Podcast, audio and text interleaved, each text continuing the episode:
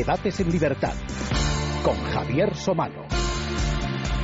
¿Qué tal amigos? ¿Cómo están? Bienvenidos a Debates en Libertad. En España todos sabemos lo que significa la expresión vuelva usted mañana, inmortalizada en forma de artículo periodístico y además de forma genial por Mariano José de Larra. Es una lectura que les vamos a recomendar hoy.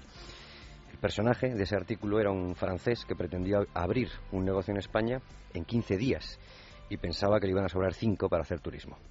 Seis meses después decidió volver a su país desesperado porque todo el mundo le respondía a sus trámites con ese famoso vuelva usted mañana. Ese artículo parece redactado hace bien poco. De todos es sabido que la burocracia, me refiero a la burocracia innecesaria, la ventanilla eterna, lo único que genera son emprendedores, pero del soborno, y además a ambos lados de la ventanilla. Y por ejemplo, mientras en Reino Unido o en Estados Unidos o en Noruega o en Singapur o en muchos otros sitios, pues eh, abrir una pequeña empresa se puede hacer en horas, quizá. En España el empeño pues resulta cervantino, ya que estamos hablando de literatura, pero cervantino por lo quijotesco y por lo picaresco, no precisamente por lo ejemplar. Y para sortear estas dificultades y sobre todo lo eterno de algunos trámites, como veremos a lo largo del programa, pues los hay, no faltan, quienes han tirado de esa máxima de que todo el mundo tiene su precio, o dicho más directamente, que las licencias municipales no son cuestión de tiempo, sino más bien de dinero bajo la mesa y de, corrupción, claro. Bueno, pues por fin, y hablo de este viernes, parece que este gobierno cierra ventanillas y abre la puerta. Se suprime el actual sistema de licencias para la apertura de pequeños comercios, luego daremos los detalles, que en el mejor de los casos eh, pues venía a suponer hasta 24, hasta 24 meses de espera, por un sistema de licencias express, o como les gusta llamarlo en el gobierno, de autolicencias express. Luego lo explicaremos. Algunos eh, de los que nos están escuchando estarán pensando eh, que para qué hablamos de creación rápida de empresas o de apertura de pequeños negocios sin, licencia previa, cuando nadie tiene dinero y hay casi 6 millones de paradas. Bueno, pues no, ya sé que a los oyentes no hace falta, de radio no hace falta que se lo diga, pero aunque pudiera parecer paradójico, estas medidas liberalizadoras son una de las recetas para salir del agujero y además crear empleo, entre otras cosas. Es verdad que todavía faltan muchas otras, como que circule el dinero, que fluya el crédito, pero si eliminamos barreras, aumentamos seguridad jurídica, muy importante, y dejamos de subir impuestos, pues quizá la salida esté mucho más cerca de lo que pueda parecer. Bueno, y tenemos eh, hoy con nosotros para hablar de estos, eh, de estos asuntos que, insisto, son muy recientes, aunque la noticia se conocía ya durante la semana, se ha hecho realidad a través de un Real Decreto Ley este, este viernes, se anunció en, eh, después del Consejo de Ministros.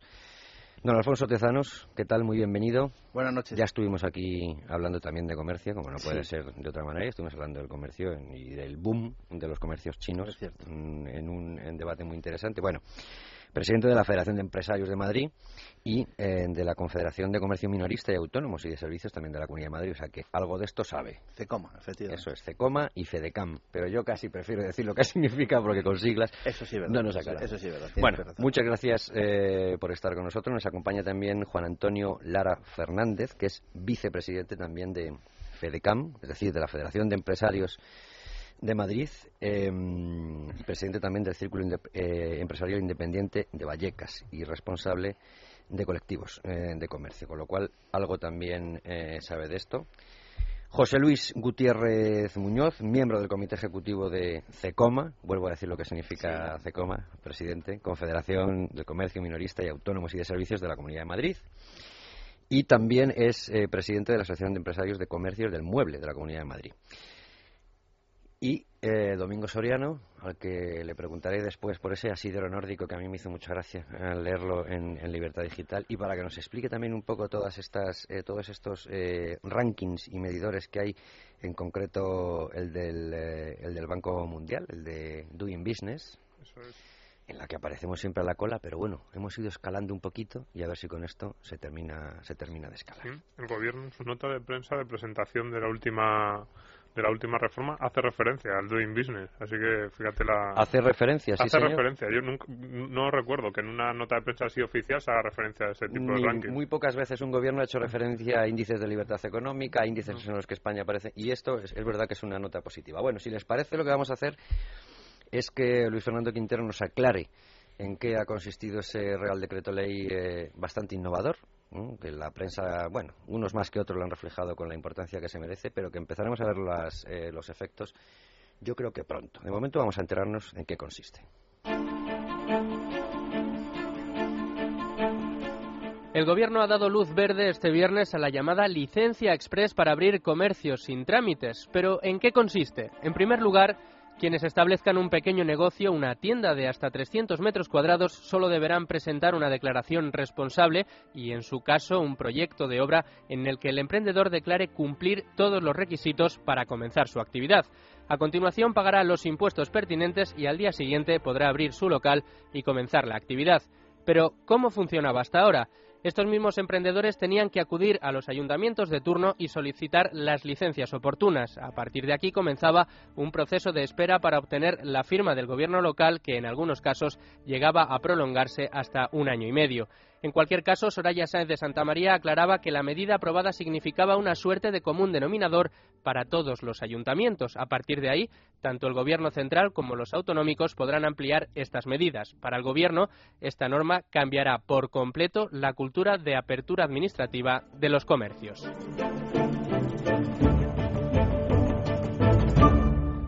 Pues eh, ya sabemos más o menos, más o menos de qué va y ahora lo que vamos a hacer es, intentar enterarnos del todo y acordarnos de cómo estaba funcionando hasta ahora.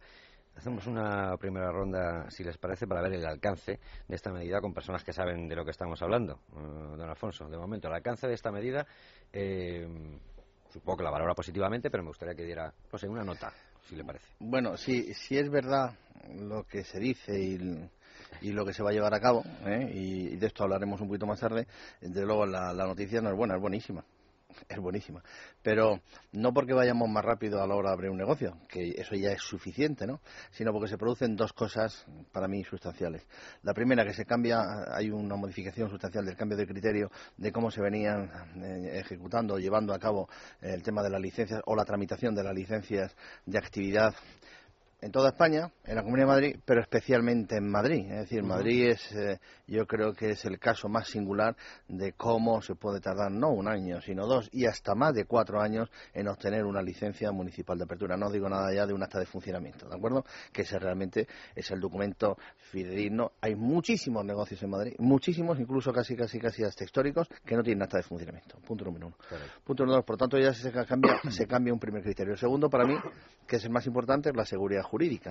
Es decir, cualquier empresario y dentro de un mundo de libertad de empresa como el que tenemos, lo que quiere es saber si cuando va a invertir una determinada cantidad de dinero para la puesta en marcha de un negocio, quiere saber si efectivamente existe una seguridad jurídica de que proteja que esa inversión que él va a realizar en ese negocio determinado no se va a venir abocado mañana al fracaso porque resulta que la interpretación de un funcionario, de un técnico, de una junta municipal o de un ayuntamiento decide de la noche a la mañana que eso que él ha hecho no se ajusta según él al criterio de la normativa. Y por último, yo creo que tú habías dicho una cosa al principio que era el vuelva usted mañana. Bien, el vuelva usted mañana de Manuel José de Larra, yo creo que se ha pasado desde los años 70 hasta aquí con la famosa jurisprudencia, no famosa, sino famosa, conocida y además es que se ejecuta, que es la eh, jurisprudencia de ventanilla. La jurisprudencia de ventanilla no es ni más ni menos que la interpretación personal y en muchísimos casos caprichosa de muchísimos técnicos municipales y que se ve eh, arbitraria, por sí, sí, totalmente arbitraria con respecto a una determinada normativa. Es decir, abrir un bar en Vallecas te puede suponer un problema, si abrirlo en Villaverde pues no te supone ningún problema. Abrir una carnicería en Moratalaz es un problema gravísimo o te cierran un pub en, en, Villaverde y sin embargo resulta que en San Berí pues no tiene ningún problema. ¿Y esos problemas quién los genera? El político no, los genera el técnico municipal que, según su opinión, según su convencimiento y según sus conocimientos, toma la decisión de emitir un informe negativo o positivo de esa documentación que tú has aportado. Pero ojo, no lo hace al día siguiente, ni al mes siguiente, ni a los tres meses siguientes, no, lo hace cuando le da la gana, cuando le apetece o cuando supuestamente su montaña de expedientes le toca resolverlo. Es decir, que si tú abres un negocio y te animas a abrirlo después de haber presentado toda tu documentación y resulta que a los ocho meses o al año ese técnico decide resolver que tú no tienes licencia municipal de apertura, a partir de ese momento esencialmente estás vendido. Por lo tanto, la seguridad jurídica para mí es lo más importante y perdona que haya sido extenso en este sentido. Extenso no, muy, muy conciso. Juan Antonio Lara Fernández a ver, eh, nota de esto. Supongo que optimista también, ¿no? Sí, eh, sí, porque lo que analizamos son las medidas psicológicas. Bueno, como Alfonso decía, desde los años 70 venimos arrastrando el vuelvo hasta mañana.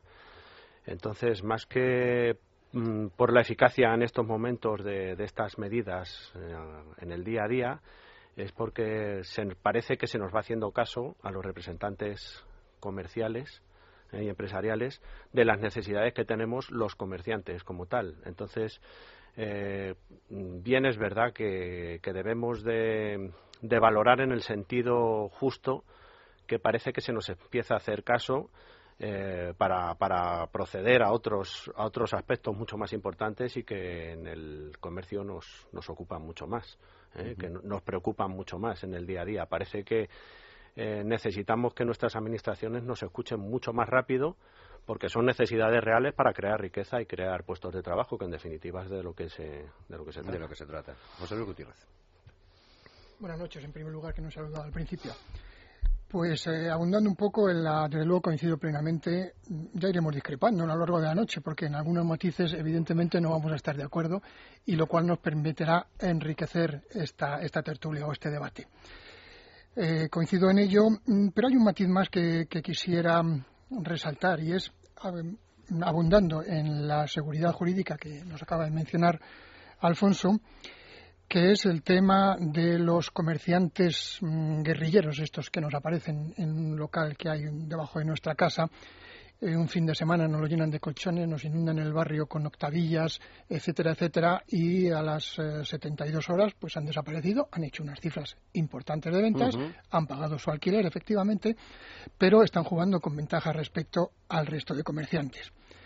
Con ventajas en el sentido de que mm, son incontrolados, eh, si se pone una denuncia entre que viene la policía municipal, se tramita, han pasado esos cinco o seis días que necesitan para desarrollar su negocio, han desaparecido y no se vuelve a saber nada de ellos. Con este nuevo sistema de licencias express, que mm, también eh, apruebo y aplaudo, pues entiendo que al ser preceptivo este previo pago de, de las tasas correspondientes, pues mm, se lo pensarán o no se lo pensarán, pero al menos, al menos estos, como termino de denominar guerrilleros, pues tendrán obligatoriamente que jugar con las mismas armas que jugamos el resto de los, de los comerciantes. Yo creo que es, es otra de las ventajas que, contempla esta ley.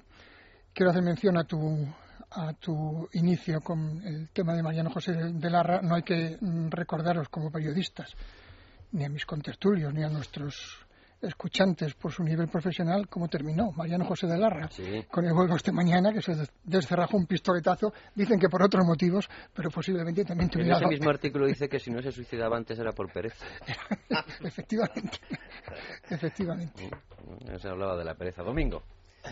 Sí mi opinión también es bastante positiva bastante positiva porque eh, fíjate, ya más allá de las cuestiones legales hay una cuestión psicológica que en España se mantiene. Oyes hablar a las personas que sobre apertura de un negocio, sobre crear una empresa y casi una de las primeras cosas que te dicen, ya, pero es que es muy complicado.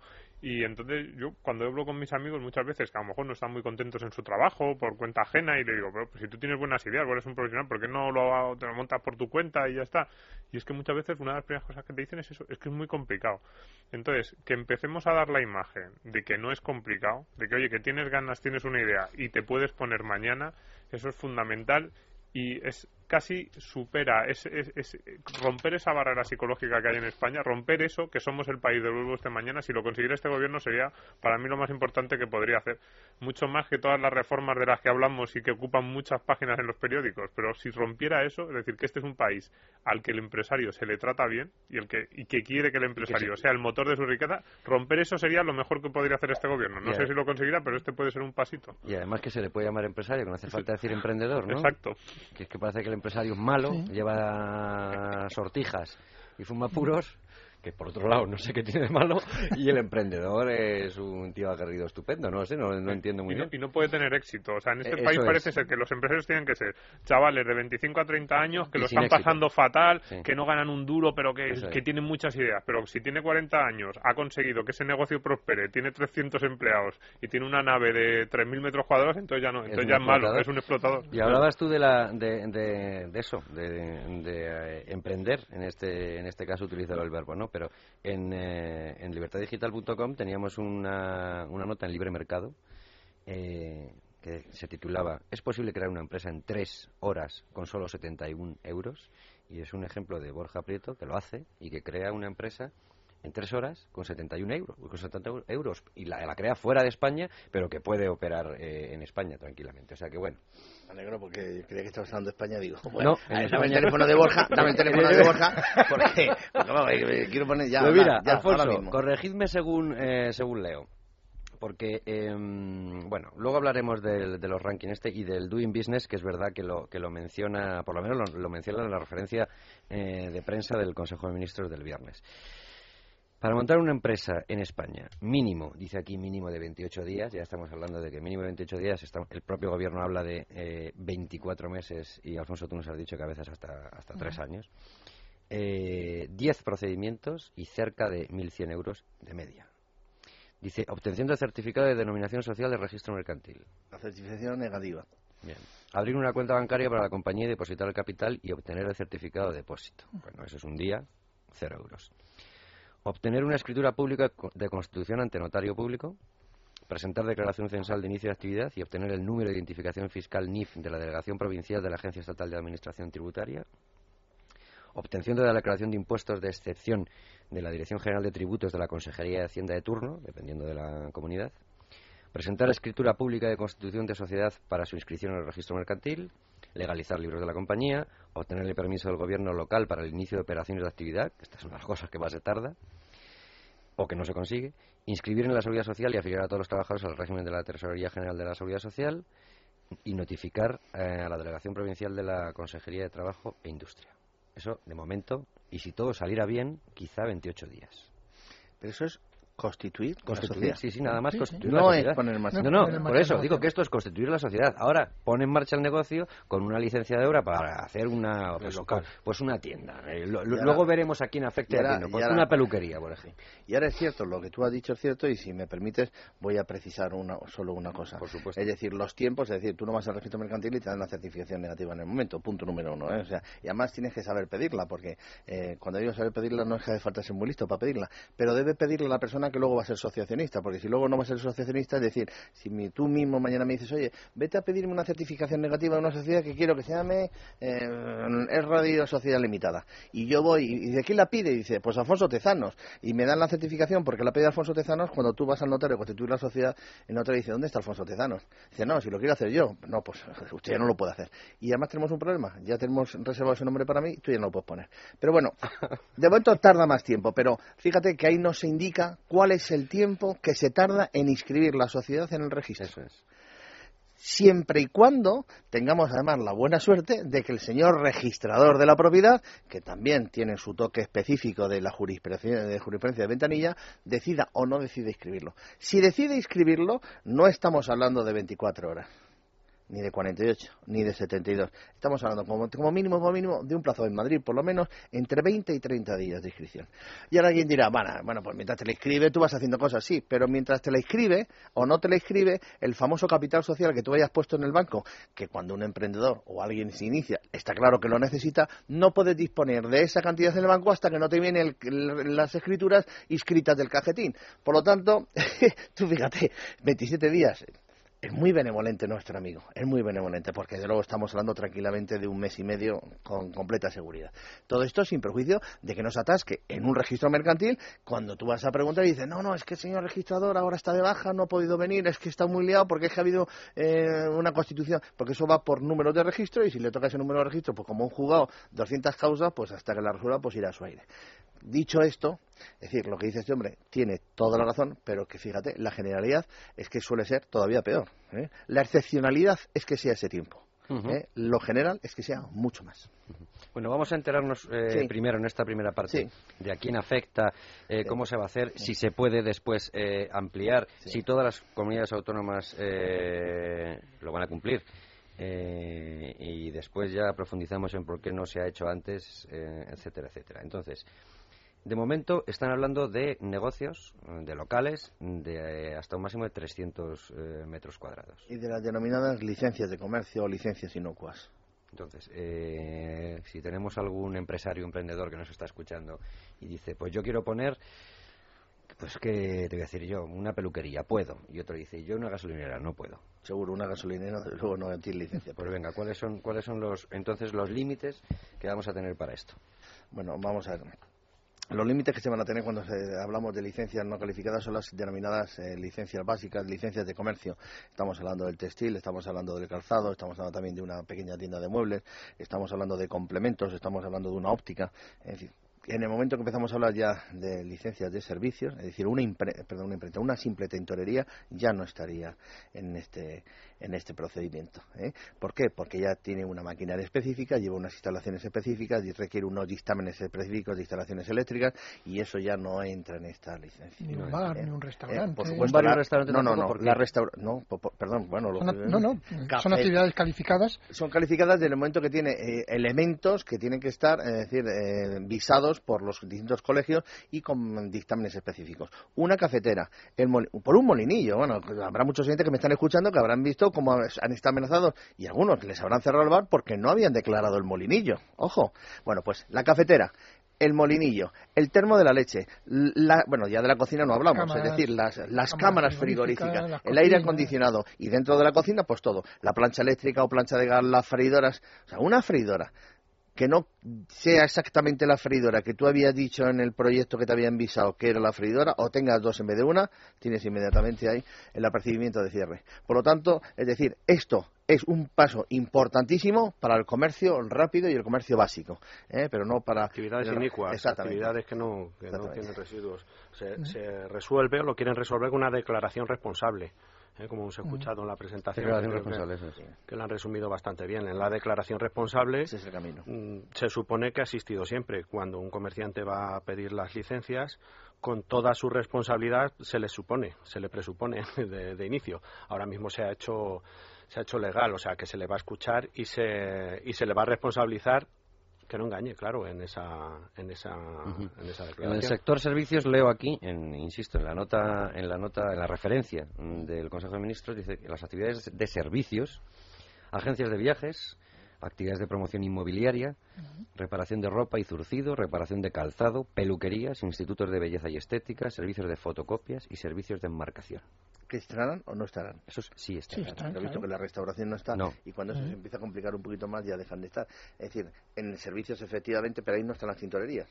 Por ejemplo. No, tampoco. ¿Eh? Ruidos, olores, No, las Posibles basuras, molestias a los vecinos. basuras Basura. orgánicas. Y ahora una cosa, hay hablado de, de- de fotocopiadoras. En el Sí. momento, sí, pues de imprenta no, imposible. Pues de ahí entran las tintas, los. Bueno, bueno, eso es ya las, las, las, las, eh, artes gráficas Hay tienen ya una normativa. líquidos inflamables tienen. Pero, claro. por ejemplo, fíjate, los talleres, una, una cerrajería, la típica cerrajería de, de- de sí, barrio, no no entra. La- El taller de aluminio no entra. Pero por- por- Reparaciones por- de vehículos por no la entra. maquinaria. Por, por la maquinaria, porque lleva Por un elevador, porque lleva el, el tema de los residuos de, los aceites.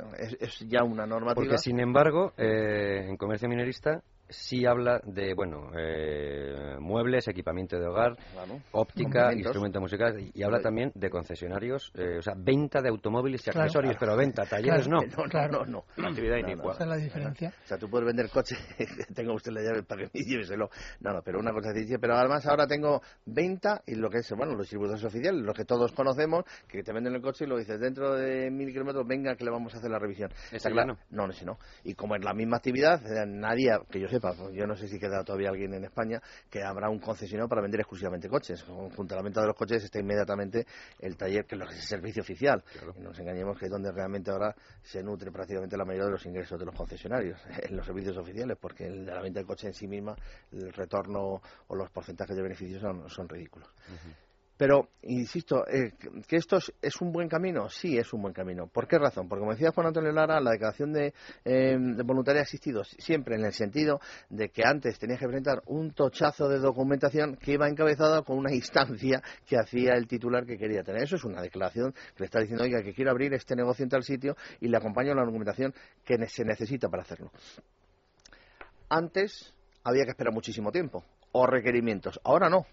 Ahora lo que dice la normativa es que si tú, con esa declaración de responsabilidad, pero con los visados correspondientes, es decir, la documentación técnica, visada por quien corresponda, ¿eh? visada por quien corresponda, y el pago de las tasas, al día siguiente tú puedes abrir. Al día siguiente puedes, Sí, sí, abrir. puedes abrir. Y Lo que luego pasa- habrá una inspección. Sí, no, luego, luego habrá, no, más que una inspección, habrá un control. Se comprobará si efectivamente en la actividad comercial que tú has puesto en marcha es fiel reflejo exacto de lo que tus peritos, arquitectos, ingenieros, visados por el colegio correspondiente, decían que ibas a poner ahí.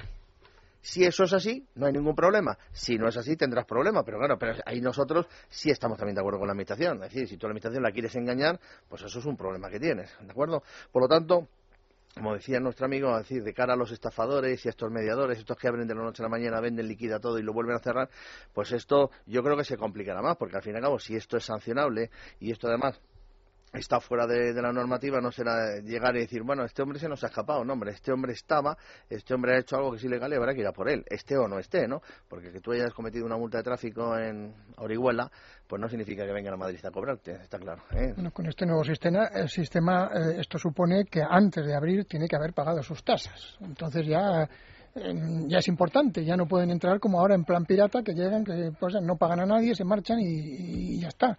Ahora ya de momento tienen que hacer su declaración responsable y pagar, y pagar la tasa. Y en ese momento ya pueden ejercer. De manera que si llega la policía municipal y no justifica que ha pagado sus tasas y que ha hecho la solicitud de licencia, le puede echar el cierre inmediatamente, sobre la marcha. Eso nos puede evitar, bueno, por lo menos, como he dicho antes, nos da la opción de que eh, jueguen con, las mismas armas que estamos jugando los demás. Esto, otra pregunta que, eh, que se supone que serán en muchos. Eh, ¿Es retroactivo? Es decir, una persona que ahora mismo estaba en la lista, en la, en la cola para, para que le hicieran, le agilizaran los trámites, le agilizaran, no, para que le dieran curso a sus trámites, ¿se puede acoger directamente ya a esto, cambiando yo estimo que no, de luego no he visto la normativa ni he visto las disposiciones ni transitorias ni finales, pero entiendo que por el principio de retroactividad no creo que entre. Es decir, aquel empresario que haya iniciado ya un proceso de regularización de su empresa. ¿Se tiene que esperar? Yo creo que se tendrá que esperar. No, es, tan fácil como empezar uno nuevo. Efectivamente. ya, pero esa es la picaresca. habrá que ver, insisto. Bueno, sería picaresca, no, sería eh, sin beneficia. Cancelas la, antigua solicitud y haces una nueva. Y... Valorar, valorar, claro, en el proceso. En Imagino que vendrá, vendrá eso contemplado en la disposición transitorias y, el, bueno, la final no, pero la transitoria seguro. Sí, aquí juegan las célebres ECLUS, que, las empresas colaboradoras de licencias urbanísticas, que para empezar a mover los papeles, si, si vas a empezar, te exigen una provisión de fondos, como es, como es normal. Entonces, si ya tienes pagada esa provisión de fondos, yo entiendo que mm, de alguna manera tendrá que estar contemplado en las disposiciones adicionales o, finales. O se le dará el mismo valor a la solicitud de licencia que he llevado a cabo a través de una ECLU a esta declaración de responsabilidad. Puede ser la fórmula, Se buscará el símil, y se homologará ese primer proceso que tenías con el actual. Se, dará por hecho que aquello que solicitaste es lo que ahora se exige. Sí, la, la nota del Ministerio parece indicar, porque dice los procedimientos iniciados con anterioridad podrán optar por la aplicación inmediata de la nueva regulación. Es decir, que de alguna manera se permitirá que pues el que ya esté pues, paralices se paralice por así decirlo y se aplique la, nueva. Pero ya ha pagado un dinero eso para es lo que, que decir paralices y digas vaya hombre ahora con todo lo que me he gastado yo a lo mejor te lo devuelven no lo sé. Bueno lo que valoramos así a priori es la filosofía del legislador ¿eh? que la filosofía parece correcta. Lo que va, lo que va a pasar a partir de ahora eh, que nos van a, agilizar mucho los, los, trámites. Entonces, si el legislador parece que nos está escuchando lo que llevamos las asociaciones empresariales reclamando desde hace, desde hace tiempo, pues la verdad es que nos, nos satisface. el exceso de burocracia que había, eh, por no decir la burocracia que había sin exceso, la burocracia que había, ¿era disuasoria para, para abrir negocios? ¿Hay datos eh, fiables? De descenso de actividad eh, de personas que han abandonado, eh, que han, como decía antes Domingo, han dicho esto es demasiado y por eso se ha resentido eh, la actividad económica, no ya en Madrid, sino en toda España? Yo creo que es un, un, añadido más a todas las pegas que hay. Si encima que estás con que vas a empezar un negocio, que tienes tu ilusión y empiezas a encontrarte una traba de que tienes que hacer un depósito, lo, que acaba de, de mencionar hace un momentito Alfonso, pues em, encima te encuentras con esta traba de que es la licencia que luego te dicen año y medio. Sí es cierto que, mira, si mientras tanto te ha surgido em, cualquier otra cosa o te han llamado de, una empresa para trabajar, mira, olvidas el proyecto ese que va a generar a lo mejor uno, dos, tres o diez puestos de trabajo y te, y te acoplas a trabajar en otro sitio y olvidas esto. Es decir, sí que ciertamente, no en sí la burocracia, pero sí em, en el camino se quedan muchos emprendedores. La palabra, la palabra de hoy es emprendedor se quedan muchos emprendedores y otros que, claro, mencionamos a los emprendedores, pero ¿qué pasa con los que están ya funcionando? ¿Qué pasa con un emprendedor que, como acaba de decir el domingo, eh, tiene que tener veintitantos años o treinta años.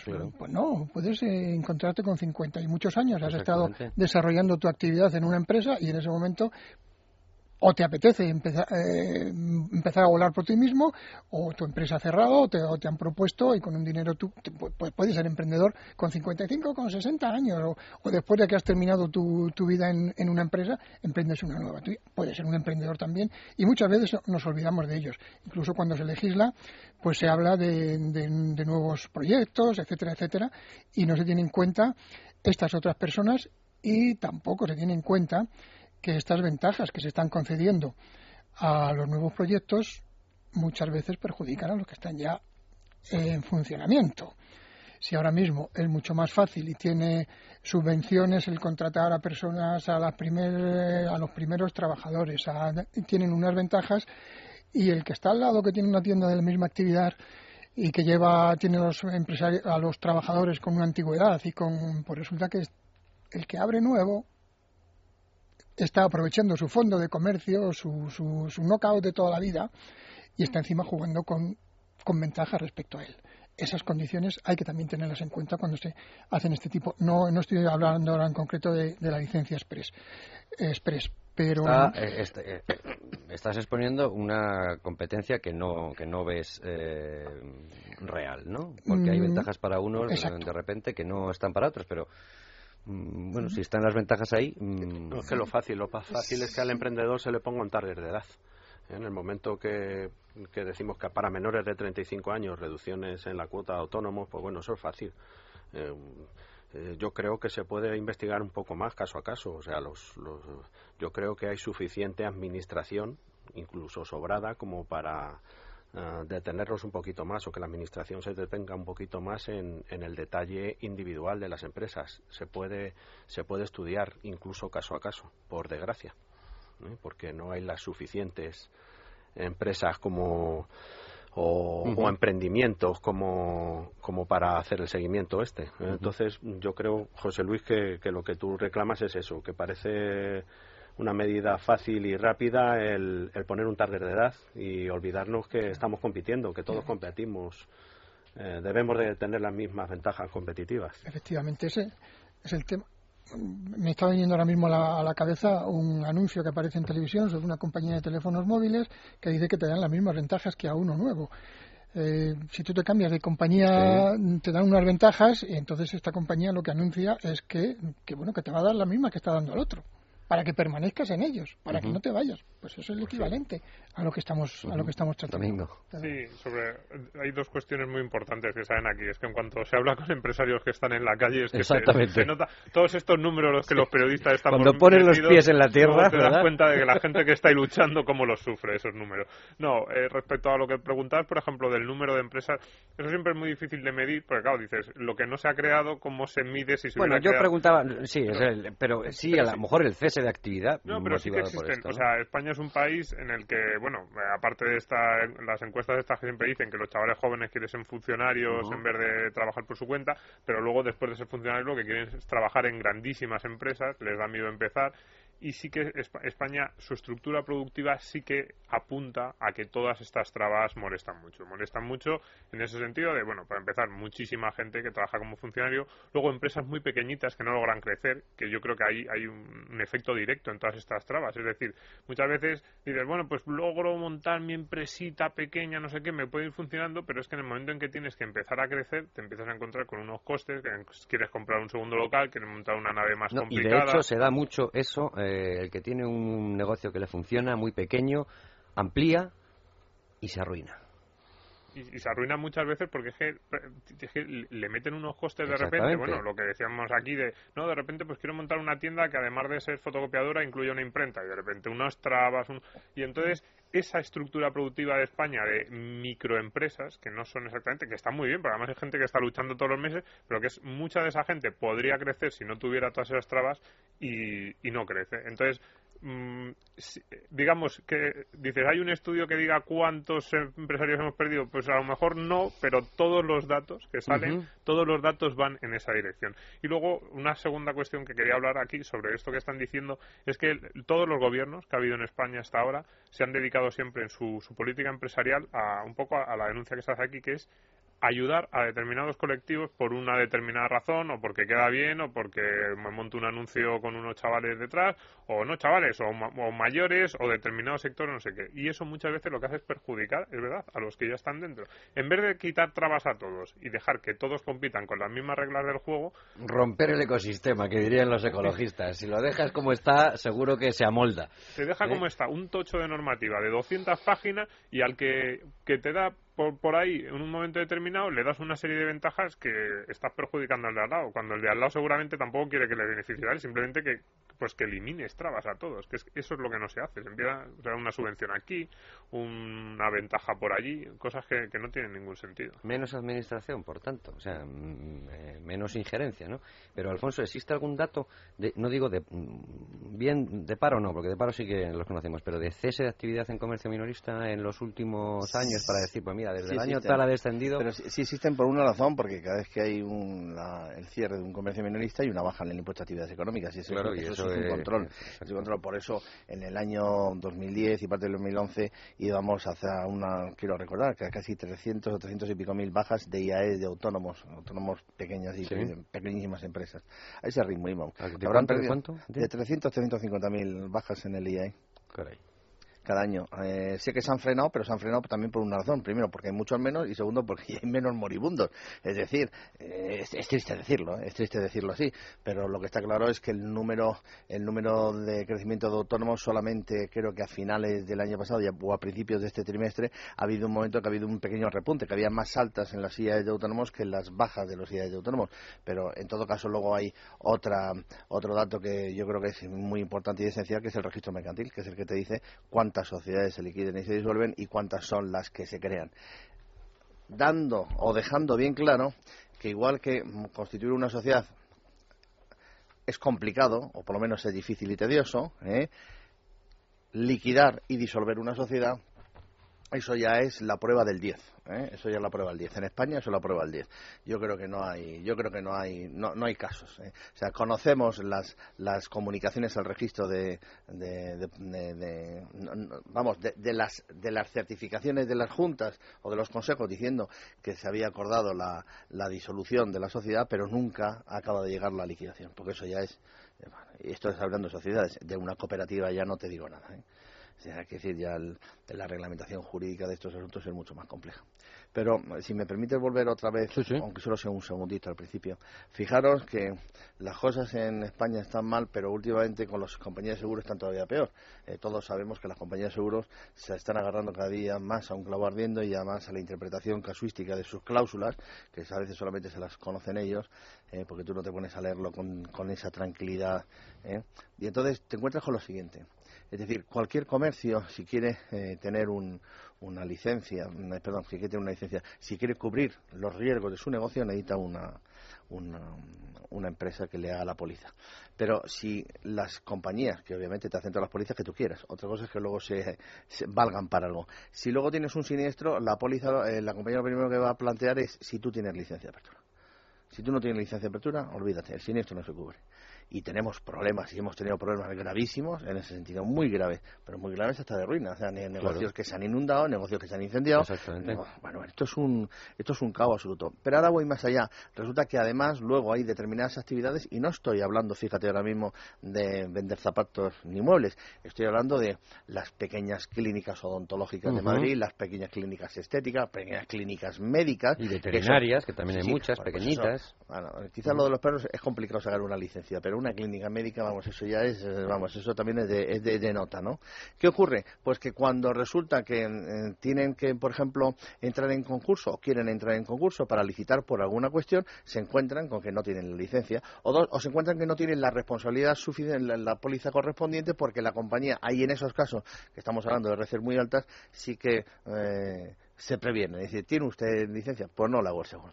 Quiere decir, parece una tontería lo de la licencia municipal, pero es que las licencias, bueno, municipal, la licencia de actividad, pero la licencia de actividad lo que te hace permanentemente, y, es, y perdona que vuelva a la inseguridad jurídica, es el estar permanentemente siempre muerto de miedo. Es decir, estás vendido siempre has vendido a que en cualquier momento tu negocio puede ser cerrado, clausurado, hipotecado o, o, dos, o, o, estigmatizado, porque eso lo hemos visto, y aquí están mis amigos para decírmelo, en muchas juntas municipales nosotros como asesores de nuestras asociaciones decimos, oye Alfonso, que me voy a quedar con un local en general, Ricardo. ¿Cuál local?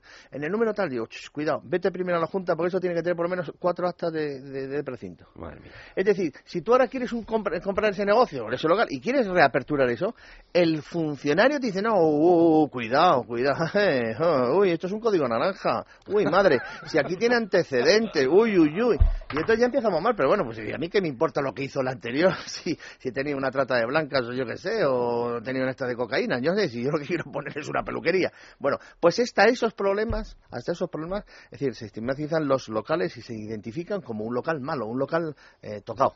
tocado ¿eh? Por lo tanto, es decir, lo de las licencias el talante, que lo decía también antes Lara, es decir, el talante, el cambio de paso, la interpretación que por parte del legislador y sobre todo el político se está dando, pues hombre, es sustancial. Empezaremos de luego con estos pequeños comercios inocuos, que nosotros los llamamos inocuos, pero esto al final tiene que ir a más. De todas formas, eh, eh, la propia Soraya Sánchez de Santa María cuando lo ha anunciado el, el, viernes decía que bueno que esto tenía vocación de ampliarse eh, tanto en superficie como y dejar a las comunidades autónomas cierta libertad para que lo modifiquen al alza, ¿no, Domingo? Sí, sí, ese es el ahí el, eh, digamos a corto plazo la mayor esperanza está ahí. Ahí la, la normativa dice que bueno que mediante el Estado mediante el desarrollo del reglamentario podrá ampliar eh, esto pues los metros o sea se prevé que en un futuro se pueda ampliar los metros cuadrados no sé qué pero además se admite que las comunidades autónomas dice exactamente podrán ampliar el catálogo de actividades incluidas en la norma con lo cual las, comunidades, autónomas. por lo menos algunas comunidades autónomas las más eh, amigas de las más liberalizadoras pues me imagino que cogerán rápidamente la palabra y se pondrán y ampliarán el catálogo, incluirán a estas actividades de las que hemos hablado antes y a lo mejor, aunque pues una, si una actividad, si la comunidad o el legislador cree que puede tener una un riesgo. pues que le ponga un requisito más de, no sé, de control más o menos cercano, pero que no sea como ahora, que pues eso, que lo que estamos escuchando aquí, que es un algo todo trabas, todo trabas. Pues fíjate, no sé por qué me da la nariz que esas comunidades autónomas que supuestamente no son las más amigas del PP, curiosamente van a ser las más las que van a tener un criterio más amplio, tanto en Cataluña como en el País Vasco. Seguro. Seguro, porque por principio, y especialmente en Cataluña, se ha intentado siempre decir, si ha habido una comunidad autónoma en España que ha sido, no voy a decir proteccionista del pequeño comercio, pero sí que ha ayudado, vamos, desde Jordi Puyol hasta la actualidad, desde luego ha sido Cataluña. Las organizaciones de, comercio y de pymes en Cataluña están muy, muy, muy bien organizadas. Eh, son un ejemplo a seguir prácticamente en casi todo el resto de, no entran en conflictos con esto que llaman ahora grandes superficies, ¿no? bueno, no, sí, sí entran en conflicto porque precisamente en Cataluña también tienen recortado, es decir, en Cataluña, y mucho menos en el País Bajo, ni de asomo se abren los domingos que se abre, ni los festivos que se abre la Comunidad de Madrid. Ahora, la Comunidad de Madrid, en este caso, es un mal ejemplo para los comerciantes con respecto al resto de España. ¿Mal ejemplo por qué? Mal ejemplo digo para los comerciantes. Para mí me gustaría tener como máximo ocho domingos de apertura al año. ¿eh? Y sin embargo, bueno, pues aquí no sé si ya son 50 o 52 todos. En, tenemos ya, me parece que son 22, ahora mismo 22 Sí, 22, pero para muchísimas zonas de afluencia turística, no solamente municipios, sino zonas de Madrid. 75, si nos queda tiempo lo discutimos. 75, de la libertad. Sí, no, es que viene, es que todo esto, es, todo esto va a venir porque precisamente el anteproyecto está ya en la Asamblea de Madrid y se va a aprobar pues, pues de aquí a nada de aquí a nada. Y esto sí nos va a afectar a nosotros, claro, por supuesto. Vamos a hacer una breve pausa y nos intentamos enterar de lo que es el, Doing Business este, eh, que se ha hecho muy, muy famoso gracias a que el gobierno ya también lo admite. Intentamos comprenderlo, los lectores de Libertad Digital ya saben lo que es. Y les pregunto un poquito por la corrupción, si había o no había o me la he inventado yo. Debates en Libertad con Javier Somano. Fermín. ¿Qué pasa? Que ya no te pasas a jugar la partidita. Yo hoy no pinto nada, y menos desde que he descubierto el curso creativo de escritura de 800, 800, 800. Mira, mira. ¿Estos garabatos los has hecho tú? Sí. Pero si tú no sabías escribir. Eso era antes, ahora me atrevo con todo. Cartas, notas, apuntes, cuestionarios, crucigramas y hasta firmo mis propias facturas. ¿Todo con el curso para aprender a escribir de 800, 800, 800? Sí, con los primeros 50 volúmenes he aprendido a manejarme con todas las técnicas de escritura. Letras, números, cursiva, mayúsculas, minúsculas. ¿Sí? Claro, y también acento, subrayado, boli, pluma, lápiz del do, retulador. ¿Ah? Sí, Cervantes, Cela, Neruda, Gloria Fuertes, Jesulín de Ubrique, Sofía Mazagatos, Leticia Sabater, Franco Batiato. Eh, completo sí que es, pero seguro que es muy caro. Lo que cuesta una lechuga. ¿Solo? Y además te regalan un cuaderno de caligrafía, un lápiz del dos, un babi de rayas azules y un canuto para hacer la O. ¿800, 800, 800? Eso es, llama y te informan sin compromiso alguno. Con el primer fascículo, la A. LD Libros. Los fines de semana en Es Radio. Ponme el padrino. Enrique Cerezo. Falcao. eh, Diego. Y todos los que formáis parte de la familia colchonera. Nunca, jamás, mientras viva, volveré a animar al Atlético de Madrid. Que os den. Queridos aficionados del Atlético de Madrid. Juro solemnemente que nunca, jamás os felicitaré por un solo triunfo deportivo hasta que se me pase el cabreo cósmico que tengo. ¡Ay, ya has puesto fecha! Hasta que, hasta que... Fútbol es radio. Mucho más que fútbol. Es Radio. La nueva forma de escuchar la radio. Si en tu localidad no puedes escuchar Es Radio por FM, si te desplazas con regularidad o si eres de escuchar la radio a cualquier hora, en Es Radio tenemos la fórmula que más se adapta a tu perfil de oyente. Fórmulas. Puedes sintonizar Es Radio a través de la TDT. Busca en los canales de radio de tu televisor TDT o tu deco TDT. TDT. Incluso puedes oírnos en tu receptor portátil TBT. iPhone. También puedes escucharnos con tu iPhone o smartphone. Busca la aplicación Es Radio para iPhone o hazlo con cualquier aplicación de radio online en tu Android. Internet. Y a través de Internet puedes disfrutar online de nuestra programación. Online. Encontrar todos nuestros programas en la fonoteca o suscribiéndote a nuestros podcasts. Y así recuperar todo lo que quieras volver a oír. Es Radio. Es Radio. Ya no tienes excusa. No tienes excusa.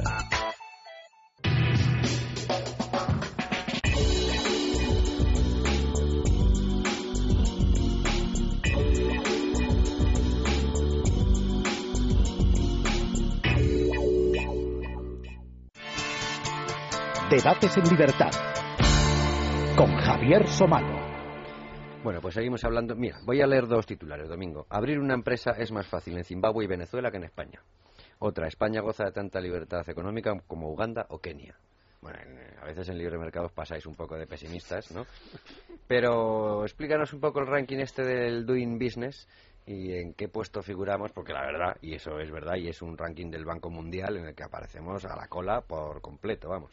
Sí, bueno, son hay varios rankings de libertad económica. Quizás el Doing Business a mí es el que más me gusta porque es el que más refleja estas pequeñas cosas, este como las facilidades que hay pues para abrir un negocio, una empresa, no tiene por qué ser un comercio, pero también luego para abrir un comercio, diversas licencias para contratar empleados, todo ese tipo de pequeñas cosas que tienen que hacer los empresarios. Y entonces pues clasificar los países en función de, de la facilidad o de las dificultades que ponen. Y España en el, en el ranking general aparece en el entorno del puesto 40, en estos años creo que estaba en el 44 en el último, pero claro, luego el ranking general se divide en, en epígrafes, ¿no? Y pues hay uno que es eh, a- apertura del negocio. O sea, doing business es en general hacer negocios. Luego tiene pues apertura del negocio, contratación de empleados, el cierre del negocio, que también es una parte importante. Eh, bueno, eh, facilidad para conseguir crédito por parte del empresario, eh, en trámites burocráticos para pagar impuestos a lo largo del año, etcétera. ¿Y entonces, en eso estamos en qué puesto? Claro, como digo, en el ranking general estamos en el 44, pero por ejemplo, en el de abrir negocio estamos en el 133. ¿De cuántos? Pues ¿De 183? Sí, por ahí, de 180. Pero claro, es que dices, el puesto 183, yo la primera vez que lo vi, Eh, La primera vez que me fijé en ese ranking, hace cuatro años creo que fue, o cuatro o cinco años, dije, ¿cómo eres puesto 133? Y me puse a contar, dije, claro, si quitas a todos los europeos, incluidos, venga, a todos los del este que venían de una tradición comunista, dice, quitas a todos los americanos, incluidos Sudamérica, quitas, dices, para estar en el puesto tre- 133 es que estoy compitiendo con... Uganda, Es ¿eh? que no quiero decir nombres porque No, no, no, se sí, moleste sí. nadie, pero es que estamos compitiendo con esos países en facilidad, porque además facilidad para abrir un negocio, o sea, que en ese ranking que lo que estamos haciendo es a un tipo que quiere crear riqueza, que quiere montar una empresa, que le pongamos tantas trabas y claro, luego ves a los países que están en los primeros puestos y ves que en Nueva Zelanda hace falta un trámite un día. Ves que en los países nórdicos normalmente son un trámite, dos trámites, un día y cero coste. Y dices, pero bueno, ¿qué estamos Un haciendo? día. Sí, sí, en, la mayoría de los países que están en los 15, 20 primeros puestos de la lista es un día, un solo trámite y el coste es cero o un coste mm, completamente marginal, en uno 10 euros, en el otro 50 y cosas así. Y esto sin hablar, por ejemplo, de, yo no sé, de Hong Kong o de Singapur, que eso ya es automático. ¿no? Están ahí. Si es que en, en realidad esto en, los, en casi todos los países es algo que se da por supuesto. Que a un tipo que quiere poner un negocio, que quiere crear riqueza, no se le pone ninguna traba. Y ya ha pasado ya fronteras de ni siquiera casi hasta ideológicas. Es decir, en países con más gasto público, con menos, asiáticos, europeos, del norte, del sur. Y nosotros con- con- en el mundo occidental es casi la excepción España. Luego, a veces en los rankings, por ejemplo, ahora mismo no estoy seguro, pero normalmente en estos rankings aparecemos cerca de Grecia, Sí. Portugal. Sí. Es decir, son los únicos países del mundo occidental en los que pasa esto. Es- Portugal nos adelanta. Portugal, No, va Portugal por está por Portugal delante. por. Eh, porque en Portugal es mucho más ágil la apertura de, de un negocio. Vamos, me consta porque es un- incluso desde el banco te facilitan en notarios y mucho mucho más ágil a la hora a la hora de abrir. ¿Y eso por qué no se ha hecho aquí antes? Pues porque se nos escuchaba menos. Debe de ser, parece no que sí. solamente no se ha hecho, es que cada año hemos estado viviendo peor. Los requisitos del año 80 eran mucho más que los del año 70, en el 90 más que en el 80, en el 2000 mucho más que en el 90. Eso ha sido así, y eso es así. Y en la misma medida que se van creando más organismos y más instituciones, pues más complicado. ¿Eh? Y luego dejo ya la pregunta última ya en el aire, ¿eh? ya lo del impacto medioambiental. Ya el que se inventó lo del impacto medioambiental ya, ese ya vino a traer ya, mm, eso ya no es Zimbabue, esto ya no es Zimbabue, esto ya es, no sé, Madagascar, no, no, sinceramente no lo sé, no, no lo sé.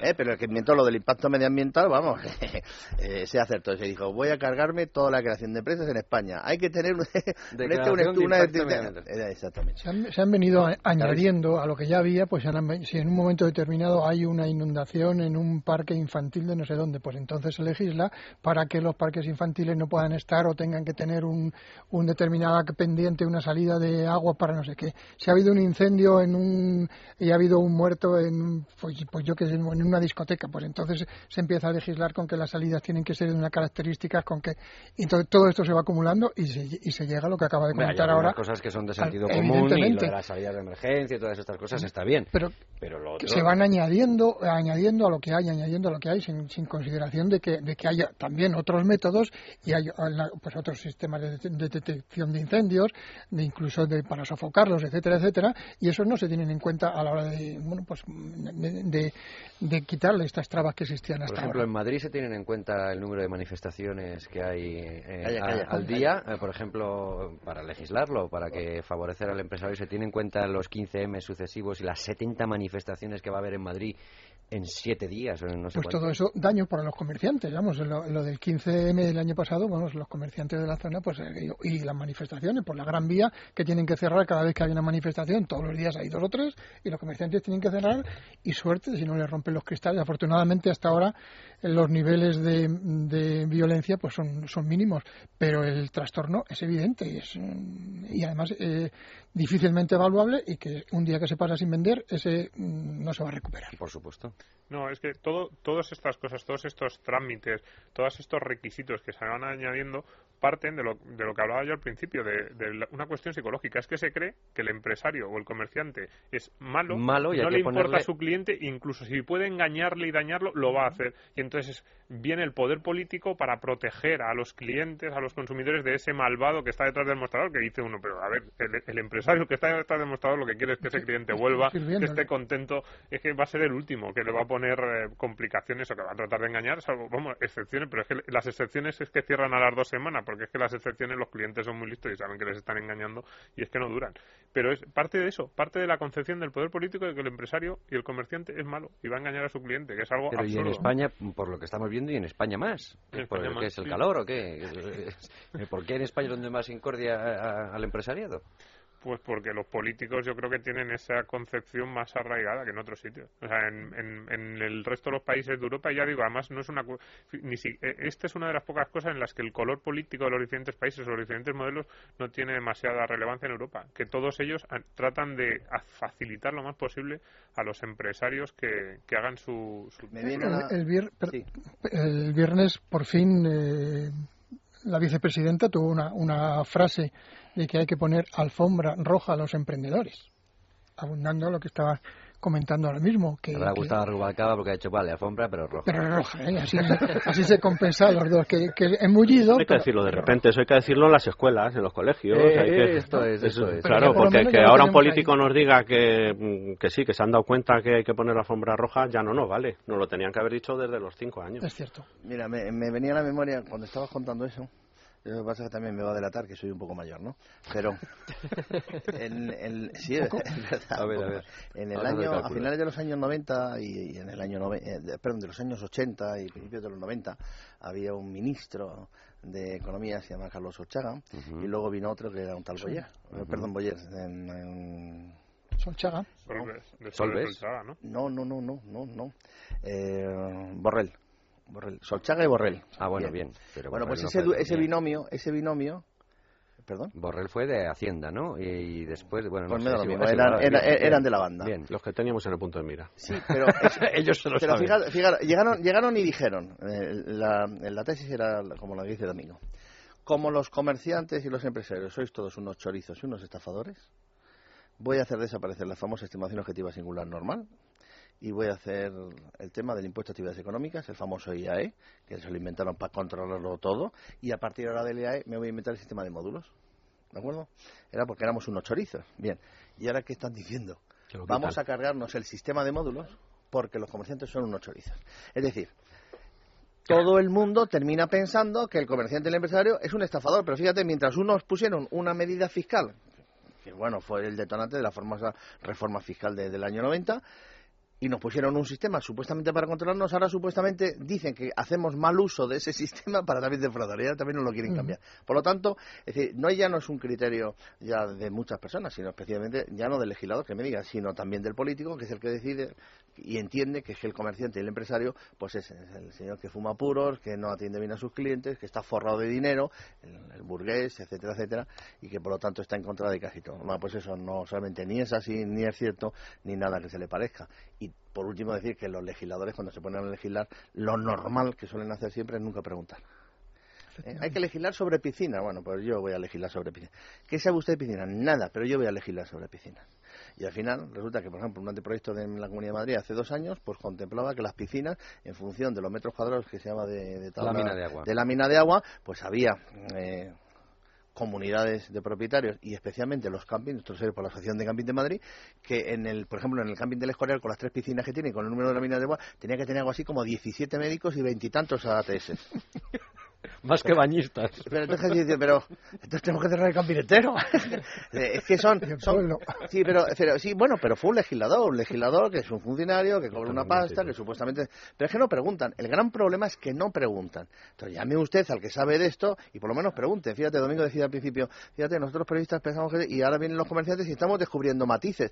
Bueno, pues de eso se trata, porque el legislador no puede de- legislar el café para todos, tiene que legislar también los matices, que ahí es donde están las buenas normativas, las que contemplan la casuística y consulta, y efectivamente, y no es que estén contra todos, sino que beneficie a todos y especialmente cuando se trata del mundo empresarial, tiene que beneficiar al empresario, porque si no el empresario lo que hace es que no invierte. Y la protección de datos, que es algo de lo que se quejan muchísimo Calla, calla, calla, los por favor. empresarios. Lo de la protección de datos, déjalo porque porque es una cosa, no sé, bueno, aquí, Imposible, aquí tenemos un experto, en, una en protección de datos, que es nuestro amigo Lara, un, pero además un experto de verdad y un ortodoxo, un talibán de, lo, de la ley de protección de datos y, se- y según él y según bueno según él, según la aplicación exhaustiva de la ley de protección de datos, no existiría una empresa en España. Tenían que estar cerradas todas, hasta la carnicería, que, No, tiene, que tiene anotado el nombrecito de la señora María que me debe 20 euros, hasta ese también. ¿Y usted No es dónde ha dado, en, el- en qué archivo ha registrado? Bueno, esto es la una interpretación broma, de la ley broma, al es una 100%, broma. la interpre- interpretación de la ley al 100% puede dar esa eh, esa sensación, pero a la hora de la verdad del día a día en las empresas, la Agencia de Protección de Datos eh, está recaudando 25 millones de euros, sí, pero eh, y con multas de 60.000 euros, sí. Mm, Pero es que son mm, eh, todas las empresas y entidades de este país tienen que estar dadas de altas y tienen que cumplir con una normativa, pero una normativa que no la entendemos como, como empresarios. Ahora, como usuarios, cuando usan nuestros datos ya sí nos cabreamos. Ya cuando nos están pidiendo excesivamente de nuestros datos y desconfiamos de lo que van a hacer con ellos, decimos, bueno, esto lo tiene que Pero que es verdad que hay quejas de, que de pequeñas empresas que es que necesitarían tres o cuatro empleados para, para poder cumplir la ley. En, en No, lo que a no, no, no, Lo, que hay que aprender de las leyes y sobre todo si eres pequeño eh, es la filosofía. Eh, entendiendo un poquito la filosofía es difícil que incumplas. Ahora, si estando como estamos en la actitud eh, psicológica que están las pequeñas empresas, es decir, y, y otra exigencia más, eso sí, por ese camino me pongo yo al lado del, comerciante, pues llevan razón. Las exigencias hay que hacerlas un poquito, un poquito más adecuadas a, a la situación. La ley de protección de datos eh, tiene que existir y se está mm, adaptando eh, mucho más despacio que, que va Internet, por ejemplo, eh, que va muy por detrás de Internet. Pero, pero bueno. Por ejemplo, Domingo, en, en- en esa noticia que, que- que llevábamos en Libre Mercado de si es posible crear una empresa en tres horas con solo 71 euros, de Borja Prieto, que la creaba en Reino Unido, hablaba de las ventajas eh, que se da a la gente para que, para que cree un, un negocio, una empresa o, o- o lo que sea. Y, por ejemplo, dice, eh, en el caso de los autónomos, claro, no tienes que hacer declaraciones trimestrales de IR- de IRPF si no tienes empleados, no hay que darse de alta como autónomo ni pagar eh, nada. De hecho, el, el- el impuesto, el, el- equivalente al IVA, no lo tienes que declarar si, si no es por encima de sesenta y tantos mil euros. Es decir, que son eh, ventajas que a- cuando las trasladas a España lo que ves es, en, en muchas de ellas, meramente afán recaudatorio y nada más. Sí, son muchas cosas de sentido común. Por cierto, respecto a, a la pregunta ya al matiz de, de antes de por qué en España ocurre esto, y por ejemplo en el Reino Unido es un caso muy claro, es que en España tú te pones en el Congreso y dices, oye, ¿cuántos de vosotros tenéis una empresa? Y es que hay tres. Eh, los políticos... Y no, no, de los tres, alguno no va a votar los presupuestos generales porque tenía consejo y, Y cobraba. se pagaba bastante bien. Pero, no, no, pero es- es- Acaba de suceder. Eso es un problema muy grave en España. Es decir, uno ve la, la relación de profesiones de los integrantes del Congreso, del Senado y de, las, eh, de, de los parlamentos autonómicos y es que no hay empresarios. O sea, son todos funcionarios, son todo eh, personas que han, la mayoría de ellos, eh, bueno, eh, funcionarios, abogados, una serie, vamos, que están muy bien, son profesiones muy dignas y muy honradas, pero es que no hay no hay, no hay políticos Conocimiento de la realidad. no hay políticos que se hayan dedicado previamente al sector privado. Es así. Y entonces, claro, cuando tú no te has dedicado nunca, cuando no sabes todas estas cosas que nos están contando estos empresarios, dices, hombre, pues lo de la piscina, vamos a proteger a esas miles de personas que van a ir a este camping. Y claro, cualquier persona que, que tuviera un mínimo conocimiento de cómo funciona un establecimiento hotelero, cómo funciona, en este caso, un camping, pero un hotel, que sepa cómo cuidan allí a sus clientes, cómo lo hacen con la piscina, no se le ocurriría poner esta normativa. Pero claro, al, al burócrata que está escribiendo, que en su vida ha, ha manejado Crea y ha una ley dirigido, y ya está. dice, Y- voy a proteger a, a estos miles de usuarios del camping. Y de repente pues te sale este absurdo que necesita 25 médicos para De todas formas, hay cierta aversión por lo privado también, mucha. Sí, sí, Eh, o sea, en España lo privado es eh, malo, es eh, yuyu. Es que, es que nuestros padres, por lo menos los míos, aspiraban siempre a que su hijo fuera funcionario, ¿eh? pero no, no, no aspiraban nunca a que su hijo continuara la carnicería del padre, eh, la salchichería, la pescadería, la tienda de confección, la tienda de muebles. No, no. Aquí todo el mundo lo que quiere es que su hijo saque una carrera, haga una oposición y, Y se se haga se funcionario. coloque. Ese es el objetivo. Por eso, cuando antes Lara decía, tenemos que empezar por las escuelas, a enseñar, es que algo que enseñan las Sí, escuelas, sí. es decir, el alumno, cuando está estudiando, incluso en las carreras, cuando está haciendo las carreras, tiene que ver que cuando acaba sus estudios, sus estudios no solamente son para que empiece a trabajar en Telefónica, en el BBVA o en el ayuntamiento, es también para que él emprenda y ponga en marcha proyectos empresariales que para eso también se le está enseñando, ¿no? Y efectivamente esa es la versión, pero es una versión yo creo casi casi generalizada. Por eso se termina viendo, como siempre, los comerciantes y los empresarios, como alguien siempre, oh, cuida con este, eh, cuidado que este se lo quiere llevar. Eh, este quiere despedir, este quiere... ¿Dónde lo guardará? Cuidado, ¿dónde, lo guardará? Luis Fernando Quintero, ¿qué tal? Bienvenido. Muy buenas noches, Javier. Muy bien, estaba escuchando a Alfonso Tezanos y no sé por qué me ha venido a la cabeza esas palabras de Cándido Méndez cuando se aprobó lo de la reforma laboral que dijo que el empresario sentía una atracción al despido como las luciérnagas a la luz. A mí se me quedó clavado. ¿Pero, eso quién lo dijo de comisiones era? Eh, no, era Cándido Méndez de UGT. Ah, pero en UGT Le dijo la sartén al cazo. Se lo, se lo, podía decir ahora, se lo podía decir a Tomás Gómez ahora. No, se lo podía decir a Tomás Gómez, que todavía no sabemos si ha pagado a sus empleados. O el ERE que tiene... José Ricardo. O el ERE que tiene ahora mismo en UGT, que tiene... Claro, que ha habido una cosa muy curiosa, que la prensa, pues, Libertad Digital sí lo ha tratado mucho, porque ha habido eh, una huelga de la UGT contra la UGT. Eso es. Y no nos quieren contestar eh, si ayer o no ayer, y después de, de no contestarnos nos preguntan ¿y de qué medio eres? Ah, claro. Claro, porque a nosotros también nos ponen etiquetas, no solo a los, a los empresarios. Eh, yo quiero ser un poco malo, Javier, y voy a, hacer, voy a hacer una pregunta a nuestros invitados porque se está hablando de todo el poder que ejercen los legisladores y las trabas que van poniendo una detrás de otra, que al final son permisos, son ventanillas que tienen que pasar los empresarios. Yo voy a dejar una pregunta sobre la mesa, algo se ha apuntado en, la, en el arranque del programa que ha hecho Javier Somalo. Yo a los empresarios les pregunto, ¿Esto no les da pie al político para, eh, como se hablaba al principio, esos eh, dinero bajo la mesa que, que, se, que se necesita para, para poder agilizar determinados trámites? ¿No se hace la ley y la trampa al mismo tiempo? Hombre, me parece que se quita el modelo antiguo que sí daba pie para eso, ¿no? Ahora se entiende, ya veremos la práctica cuál será. Que, no, si digo que, a lo mejor ahora se facilita, pero que hasta ahora. Ahora parece ser que como se venía haciendo ya no se va a poder hacer porque los trámites se agilizan. ¿eh? Lo que sí se me ocurre a mí es, al hilo de lo que vienes comentando tú, otra maldad. Eh, si llevamos pidiendo que se elimine burocracia para crear una empresa, como venimos diciendo toda la noche, eh, desde los años 70, años 80. Bueno, pues venimos diciendo también que se agilice el crédito, que necesitamos crédito para, para que funcionen nuestras empresas. Llevamos desde el año 2007, puede ser para ser benévolos. O sea, que nos quedan 30 años más para que nos hagan caso. Haciendo la misma regla de tres, ¿eh? desde los 70 al 2010, 40 años para que se rebajen. Yo te contesto, quedan los chinos nada más. Para que se rebajen. Yo te contesto, quedan solo los chinos, ya te lo digo yo. Los chinos, solo. Sí. Pero yo sí me atrevo a contestar lo que ha dicho este hombre. Es decir, fíjate, yo no creo que sea tanto la pregunta maliciosa, ¿no? Es decir, pues la pregunta es la que hay, ¿no? Es decir, los políticos cuando legislan, realmente legislan en la misma, con la misma intensidad y con la misma fuerza en la que puedan ser apoyados económicamente en sus pensamientos pues hombre, yo creo que eso en los países anglosajones se llama lobbies, ¿verdad? Sí. Y, en España pues no se llama lobbies, pero, pero se llama, pues sí, la comisión.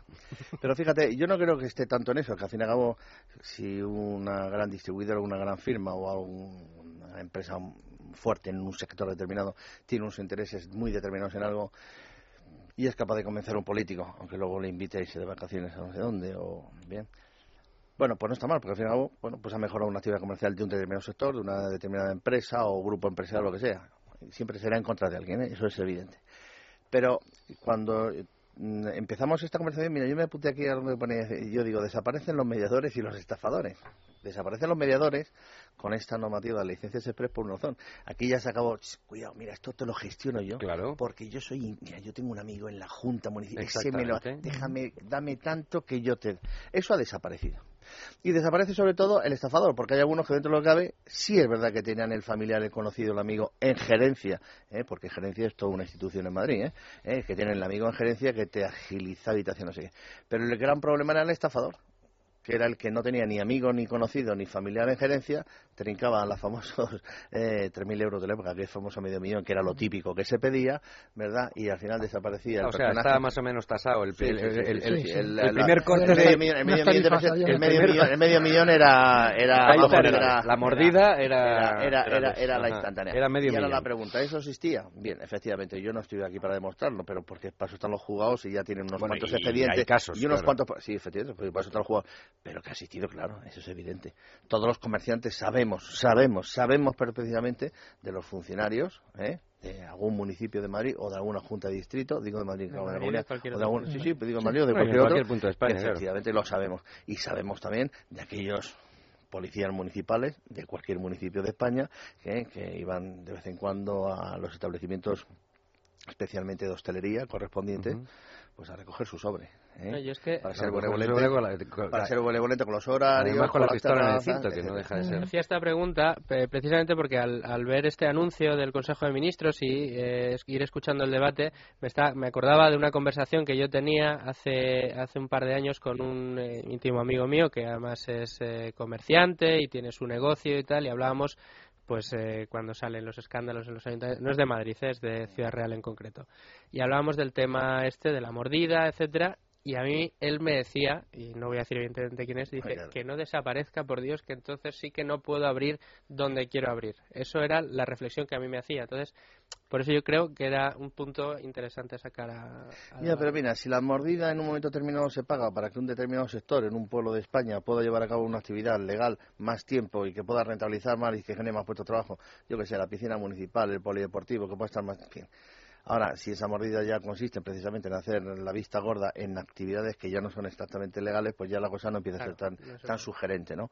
Es decir, yo soy más partidario de que no haya ni estafadores, ni mordedores, ni mordidos, y yo lo que creo que lo que tiene que haber es el imperio de la ley. Existiendo el imperio de la ley y existiendo un orden de aplicación de la normativa, eh, si aquí todos tenemos claro que la ley es ley, pues lex rex dura lex, la ley es dura pero es ley, o sea que esto es lo que toca y, y no puede haber excepciones.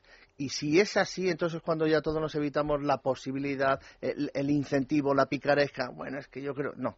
Si todos tenemos claro que esto es así, pues, pues, pues iremos mejor.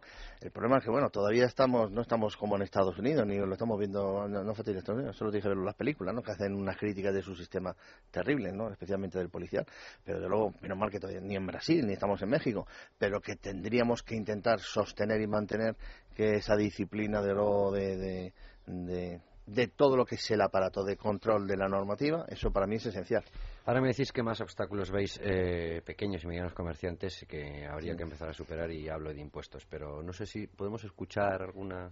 Pues eh, sí, traía un, eh, las declaraciones precisamente, un pequeño resumen que ha hecho Soraya Sáez de Santa María, además de hablar de la alfombra roja, explicaba a su manera, luego ha puesto un ejemplo de zapatería, pero explicaba a su manera en qué consistía esta modificación. A partir de ahora, ¿qué va a pasar?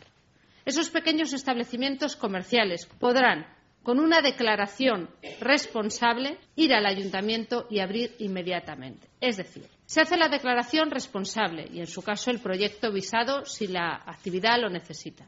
Se abre y después va a ser el ayuntamiento, va a ser la administración local quien revise que esté todo en orden. Se, se- se ha olvidado un paso que aquí enseguida han hecho el gesto con el puño Yo me contra la mesa. me Primero acojo. se paga. Yo, pues yo me acojo, luego- me acojo al olvido. No, como han dicho nada de las tasas, pues venga. Vamos a declarar. Estamos hasta. La alcaldía responsable, el proyecto visado y ya está. Ya funciona. la- ya abrir. Bueno, pero quiero decir que al día siguiente de pagar, eh, lo cierto es Sí. que puedes abrir y eso antes eh, no, No existía. Eso antes no sucedía. Entonces, el, el avance eh, es notable. Eh, y ahora ya, aunque no tenga que ver con esta medida, ¿qué es lo que más está fastidiando al pequeño mm, o mediano empresario o comercio? Y me refiero ya a otras medidas que están en, en, eh, como los, eh, los impuestos, quiero decir, la presión impositiva. ¿Cuál es la mayor queja que hay, por lo menos en la Comunidad de Madrid, que es lo que los tres... Sí, yo voy a decir una, pero, pero seguro que aquí sacamos más de 10, casi todas ellas Por emparejadas y empatadas con intensidad. Por ejemplo, el principio del devengo del IVA. Por ejemplo, O sea, un, dos, tres, respondo tres. El principio del devengo del IVA. sobre todo cuando es con la Administración. Bueno, es que la administración ya no es un principio de vengo, es que eh, tú No, adelantas el. IVA y encima la administración no te paga. Por o sea eso. que vamos a ir por parte. Una cosa es que yo venda plátanos a mi amigo, eh, yo adelanto el IVA y luego él me pagará dentro de 30, 60, 90 días. El problema es que si lo hago con la administración, le vendo los plátanos, pago el IVA y encima no me paga los plátanos. Que eso ya es, eso ya es el riesgo. Pero de está sucediendo. Bueno, ha, lógicamente. ha sucedido y sigue sucediendo. Parece ser que esto se intenta poner fin. Bueno, eh, eh, ejemplo, el Ayuntamiento de Alcorcón. ¿eh? Ya me gustaría que todos los ayuntamientos de España fueran como el de Alcorcón. Por lo menos ha puesto manos a la obra y vamos a empezar a pagar 162 millones el otro día. Bueno, estaban ahí los empresarios que solo le faltaba ya, vamos, echarse a llorar. A uno no se lo creían, claro. Y esto es imposible.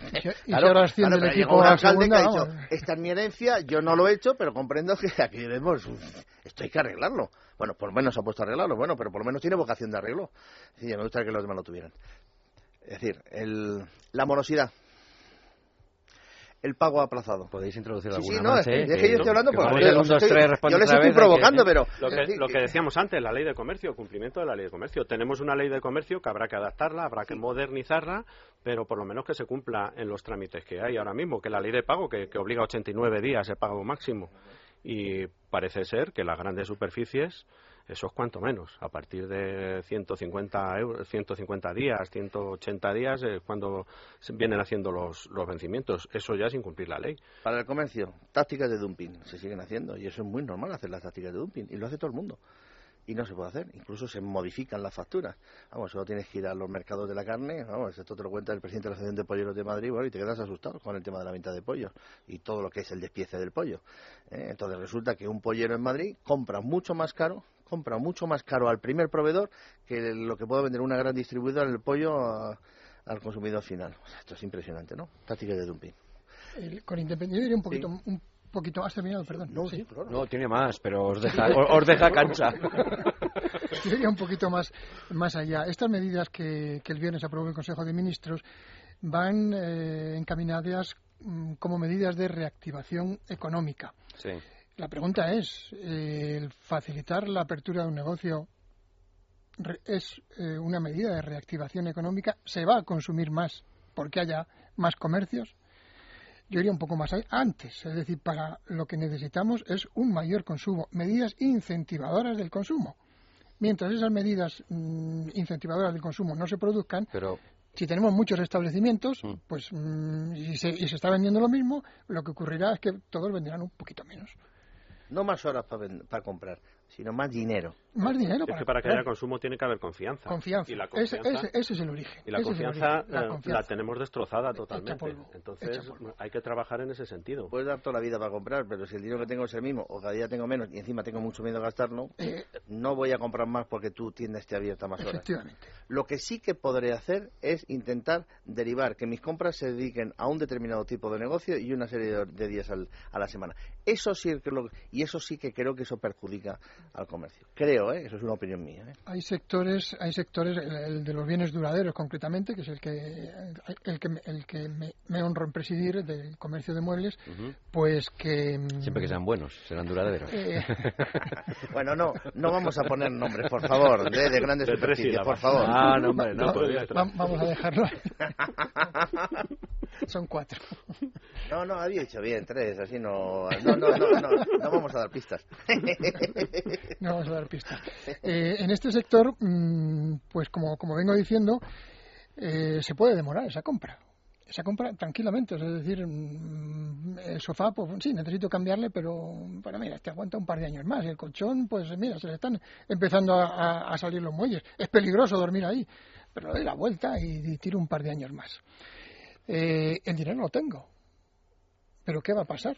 si hay tanto paro, si yo, tengo una reducción o, o pierdo el trabajo, yo ese dinero lo dejo ahí. El dinero lo tengo, que lo podría gastar en comprar un colchón, un sofá o lo que, o lo que quisiera. Lo que necesitamos es esa confianza que genere un mayor consumo y ese mayor consumo es el que empieza realmente a dinamizar la economía. Mientras no empecemos por esa confianza, y va a costar mucho que, que- que adquiramos esa confianza. Va a costar mucho. Y con medidas como esta no la conseguimos. La apruebo y desde luego esta medida, bueno, pues ya lo hemos dicho anteriormente, eh, pero no es suficiente. Hay, que ir, hay que ir más allá. Domingo. No, yo, yo aquí sí que introduciría matices. Yo creo que sí que es una medida que por sí misma genera un poquito un poquito, a ver, es evidente que lo que necesita el país es pues crecer, crear puestos de trabajo, pero este tipo de medidas, aunque puedan parecer únicamente, pues eso, lo que aquí se dice, ¿no? Pero que haya más tiendas, la gente no se va a gastar más.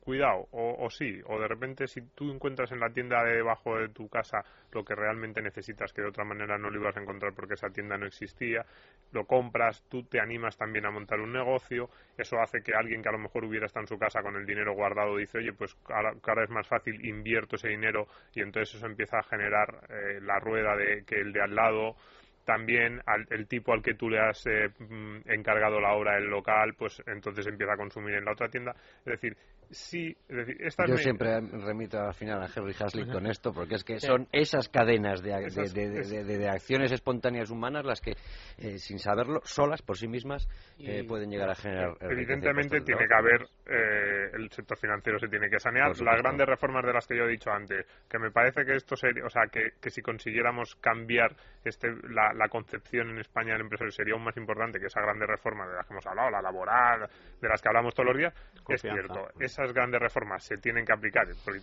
son la confianza, pero estas cosas tienen más importancia. Fíjate, yo a mí es que me gustan mucho, y me gustan pues esto, estos rankings, todas estas historias, y cuando ves en los países en los que se han empezado a aplicar, ves que han tenido mucha más importancia, aunque no lo parezca, en eh, lo que es reactivación económica, porque generan, pues generan eso, generan confianza, generan la sensación en el país de que crear dinero es bueno y, y crean un cambio de mentalidad que, que empuja más, más de lo que parece. ¿no? Evidentemente, mejor aún si no hubiera una presión Eh, eh, impositiva tremenda claro. eh, y si no tuviéramos eh, el si cas- los bancos castigada no la nómina por el un IRPF. poquito mejor y Eh, si todo estuviera mejor, sí, eso es, está, a ver, o sea, esto no va a sacar a España de la crisis, evidentemente, pero que ayuda y es un empujoncito es- o es una cadena menor, más que un empujoncito es una cadena de quitan, porque a mí sí que me gustaría destacar una cosa que tenía que apuntada y es que aquí, desde que hemos empezado, eh, lo que hemos dicho es, nos gusta mucho lo- esto que has aprobado porque facilita los trámites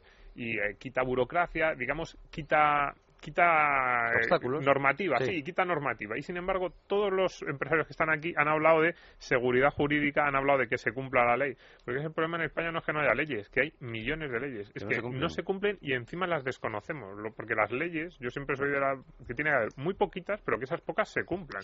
En España tenemos muchísimas y no se cumple ninguna. Y si se cumplen, se cumplen, pues lo que decíamos antes, porque el amiguete está en gerencia, porque el otro conoce a no sé quién. Y eso es nefasto para los negocios. Es, eh, esa, esa combinación de menos leyes, pero que se cumplan, es la que Y sobre todo que tenemos mucha tendencia en España a las leyes especiales. Y mirad, con motivo de lo del famoso partido de fútbol en Madrid, se estaba diciendo no, se va a aplicar la ley de violencia en partidos políticos, no, se va a aplicar la ley de... No, se va a aplicar la ley. Y lo que es delito es delito y ya está. Las acampadas falta- sol se aplica la ley Exactamente.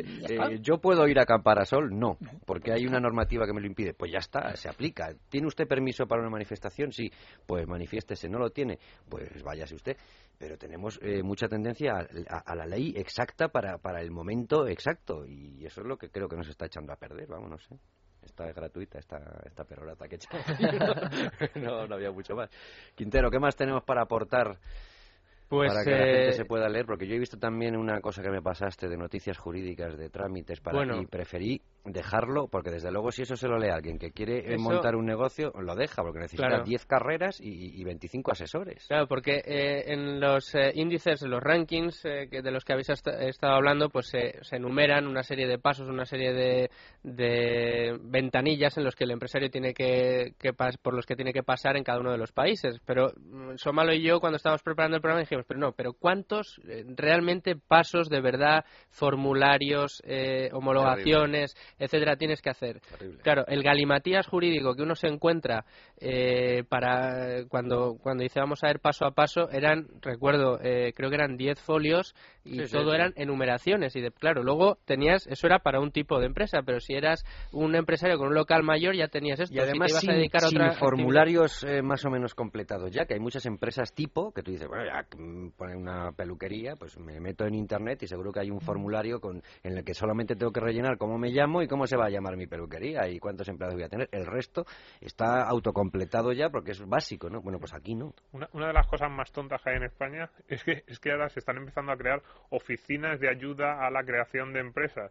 Es como una burocracia que se crea para, para que el, el empresario nuevo pueda solver. Sí, sí, y vas allí y entonces te empiezan a sacar papeles y te dicen, venga, yo te ayudo a redactar este papel, a presentar esta homologación. Y uno piensa, bueno, y en vez de ayudarme tú o de gastarnos dinero en esta oficina de ayuda, ¿por qué no me quitas todas estas chorradas y me dejas que monte la empresa? Eso es la labor de una asociación. Las asociaciones estamos para facilitar todo esto. O sea, que somos trampolines para, para todas estas trabas que estamos poniendo encima de la mesa. Es trabajo interno y trabajo que tenemos que globalizar y, y, y solucionar nosotros. O sea, mm, en vez de crear ventanillas en la administración, hay asociaciones que estamos como locos por trabajar y por facilitar la vida a los empresarios. Pero de verdad, o sea, que nos llamen. O sea, es, es, queremos hacer cosas mm, reales que valgan para algo. Bueno, pues precisamente todos eh, nuestros oyentes, que yo estoy seguro que más de uno y más de dos después de oír este programa está pensando que es el momento de abrir una empresa, Sí, si es que seguro. no, si es ¿Tú que no decide abrirla en Reino Unido, eh, todos van a tener acceso los pasos de Larra. tendremos eh, tanto las, eh, este informe de noticias jurídicas en el que se hablaba eh, de todos los requisitos eh, que hay ahora. Tenemos también otro enlace a una página que hemos encontrado en los que se, es mucho más fácil hacer el recorrido de ver cuántos requisitos necesitas para montar tu empresa, las noticias que se han publicado en Libre Mercado y Libertad Digital sobre el Doing Business y otros rankings, eh, además de los, las dificultades o no que tiene nuestro país para crear una empresa. eh, ese artículo que citabas al principio de Domingo Soriano, El asidero No nórdico. está muy bien el asidero nórdico. Eh, si quieres, en un minuto me- nos explicas tu tesis sobre el asidero nórdico, porque está muy bien. Y es eh, los países con mayor presencia y peso del Estado y que, y que sin embargo, y, y- lo digo aposta y sin embargo, son ricos y muy prósperos, los están utilizando ahora muchos de los de la economía eh, proteccionista para decir, ¿veis? Hay mucho Estado y por eso funciona. Claro, ahí- No, es- y, es, y es su asidero, pero es. tiene su gato encerrado. Es precisamente al revés. Los países nórdicos son países en los que hay unos impuestos muy altos, el Estado tiene esa presencia, pero luego el Estado prácticamente desaparece de las vidas Les de los hacer. ciudadanos. Les cobra mucho y luego con esos impuestos hace dos cosas. Uno, les da muchísima capacidad de decisión sobre las escuelas para sus hijos, sobre muchas cosas. Es decir, devuelve gran parte de sus impuestos a la sociedad civil. Y luego, dos, en el resto de su vida no se mete en nada y les deja hacer completamente lo que quieren. Y entonces, claro, por eso son tan ricos. Porque muchas veces solo nos fijamos en esa gran cifra del peso del Estado, el PIB, el- la presión fiscal, el número de impuestos, y no nos damos cuenta de que son algunos de los países más libres realmente de- del mundo, a pesar de todo. Y a pesar de que tengan una normativa que a mí no me gusta. Y no se conocen a los políticos, personalmente, no, no se suelen conocer. Es verdad. Y cuando se les conoce es porque han hecho algo malo. Claro, porque hay más intención en que se les conozca que en su gestión. Claro. ¿Qué más, Luis Eh, pues además tendremos el índice de libertad económica 2012 de la Heritage Foundation, los enlaces a los eh, sucesivos Empe- estudios empiecen leyendo Business. siempre por abajo, del último puesto hacia arriba, que es donde encontrarán Sí, España. es más fácil encontrarla por ahí. También la nota de prensa y la referencia en el BOE de, de esa iniciativa que anunciaba este viernes Ujú. eh, Soraya Es de Santa María y que motivaba nuestro programa. Y, eh, bueno, pues eh, algunos datos interesantes que nos han servido. Y algunos fragmentos de don Mariano José de Larra, devuelva usted mañana, que de verdad que os los leéis ahora y os van a sonar, eh, aunque ya sé que conocéis ese artículo, os van a sonar, porque suceden ahora mismo, vuelva usted mañana. Ustedes devuelvan cuando quieran, ¿eh? porque seguiremos Muchas hablando, gracias. seguiremos hablando de esto y de economía y de, de empresarios y de comerciantes. Luis Fernando, la semana que viene seguramente hablaremos de economía, así que domingo estate preparado por si acaso. Hasta la semana que viene, amigos. Hasta. Debates en libertad con Javier Somano.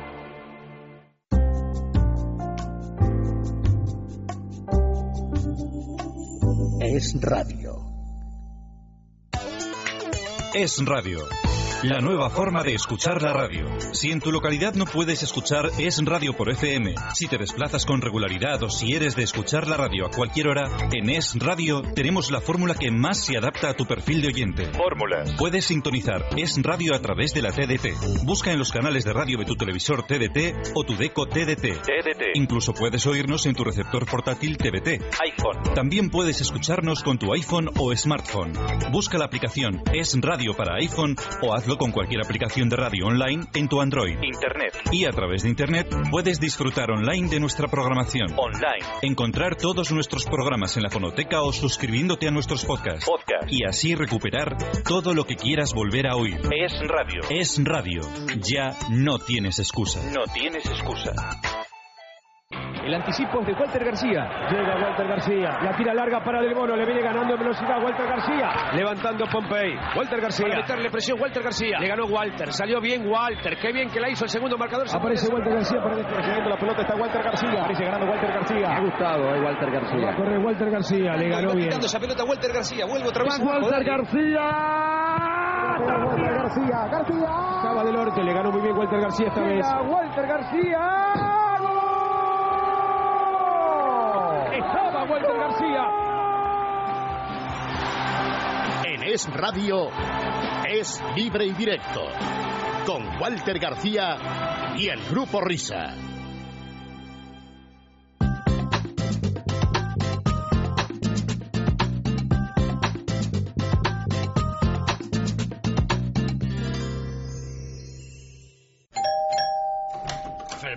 ¿Qué pasa? Que ya no te pasas a jugar la partidita. Yo hoy no pinto nada, y menos desde que he descubierto el curso creativo de escritura de 800, 800, 800. Mira, mira. ¿Estos garabatos los has hecho tú? Sí. Pero si tú no sabías escribir. Eso era antes, ahora me atrevo con todo. Cartas, notas, apuntes, cuestionarios, crucigramas y hasta firmo mis propias facturas. ¿Todo con el curso para aprender a escribir de 800, 800, 800? Sí, con los primeros 50 volúmenes he aprendido a manejarme con todas las técnicas de escritura. Letras, números, cursiva, mayúsculas, minúsculas. ¿Sí? Claro, y también acento, subrayado, boli, pluma, lápiz del do, retulador. ¿Eh? Sí, Cervantes, Cela, Neruda, Gloria Fuertes, Jesulín de Ubrique, Sofía Mazagatos, Leticia Sabater, Franco Batiato. Eh, completo sí que es, pero seguro que es muy caro. Lo que cuesta una lechuga. ¿Solo? Y además te regalan un cuaderno de caligrafía, un lápiz del dos, un babi de rayas azules y un canuto para hacer la O. 800, 800, 800. Eso es, llama y te informan sin compromiso alguno. Con el primer fascículo, la A.